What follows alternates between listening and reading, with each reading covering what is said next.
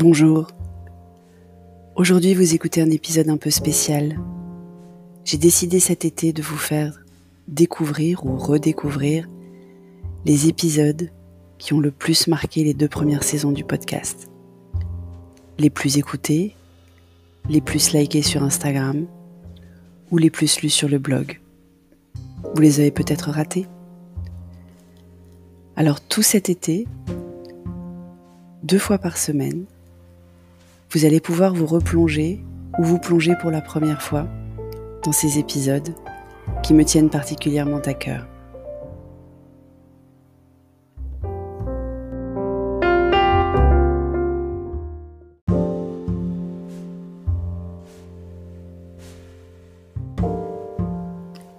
Alors aujourd'hui, pendant nos deuxièmes vacances Covid, ce deuxième été où rien n'est vraiment pareil.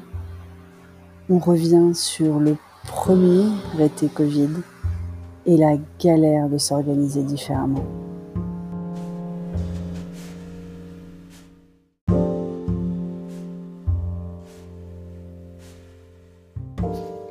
Bonjour, vous écoutez l'épisode 93 du podcast Revue et Corrigé. Cet épisode est tiré d'un billet du blog publié le 24 mai et s'intitule Maison avec piscine. Pas d'essai philosophique aujourd'hui.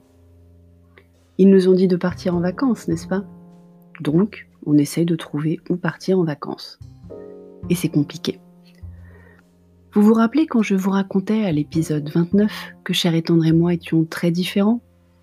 C'est une des raisons pour lesquelles nous limitons généralement nos vacances communes à un tour opérateur célèbre où chacun organise sa journée comme il veut petit homme avec d'autres enfants, cher et tendre avec d'autres sportifs, et moi sur mon transat avec mes bouquins.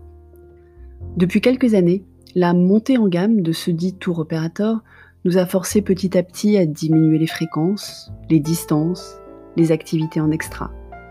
Mais on avait quand même réservé cet été 10 jours avec une bande de potes. Comme chacun fait ce qu'il veut et qu'il n'y a aucune contrainte logistique, on est sûr de ne passer que de bons moments ensemble. Tout va bien alors? Que. Nous avions porté notre choix sur un des resorts marocains. Fermeture des frontières et soucis aériens seront probablement encore des nôtres en juillet. Nous partons en juillet, comme je vous l'expliquais à l'épisode 75. Donc, on a commencé à regarder des plans B, au cas où le tour opérateur en question annule notre voyage, ce qui est quand même plus que probable. Ils n'ont pas encore annulé. Ils auraient, semble-t-il, des soucis avec la compagnie aérienne. On a réservé avec transport. Ils ne peuvent à date s'engager à nous rembourser l'intégralité de la compte. Dont acte, nous n'annulons pas de notre propre chef non plus. On prend juste notre mal en patience. De plus, le gouvernement tarde à annoncer les mesures sanitaires qui seront en vigueur cet été. Donc on n'a aucune idée de l'ouverture des plages et autres piscines collectives à la possibilité de se poser sur une serviette sans faire de sport. Je ne leur en veux pas. Je comprends qu'ils aient besoin de recul. Mais moi j'ai besoin de transat. La plage dynamique, c'est super pour les week-ends, mais 15 jours à rester debout à faire des raquettes histoire de ne pas être pris en flagrant délit de farniente, c'est long. Pour ne pas prendre le risque de réserver ailleurs sans pouvoir s'allonger de temps en temps sur un transat, vous aurez compris que c'est un peu ma seule raison de partir en vacances, nous avons donc commencé à regarder les maisons avec piscine individuelle. De préférence dans des endroits de France où il fait plutôt chaud. Tant qu'à faire, dans un coin avec des trucs à visiter et surtout qu'il soit joli pour ne pas avoir l'impression de passer nos vacances dans le film Misery. Ne rigolez pas. Un des hôtels d'étape d'une de nos balades a marqué cher et tendre, qui le prend en référence à chaque visite de site.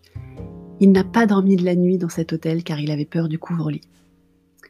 Après des pages et des pages de maisons avec petit homme, on avait choisi quelques favoris. Arrive alors cher et tendre à qui rien ne convient. En effet, je ne peux pas lui dire s'il pourra sortir sans voiture, les photos ni les annonces ne le précisent.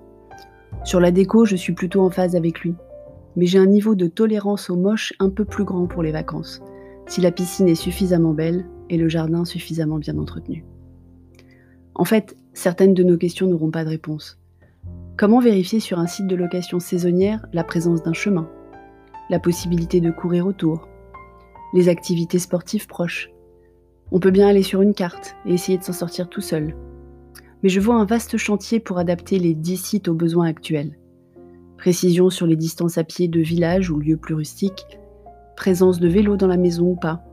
Activité sportive à distance raisonnable. Ces éléments sont parfois mis dans la description, mais peu accessibles en filtre, et leur absence ne veut pas dire que c'est mort, juste que les propriétaires n'y ont pas pensé. Ou alors c'est noté.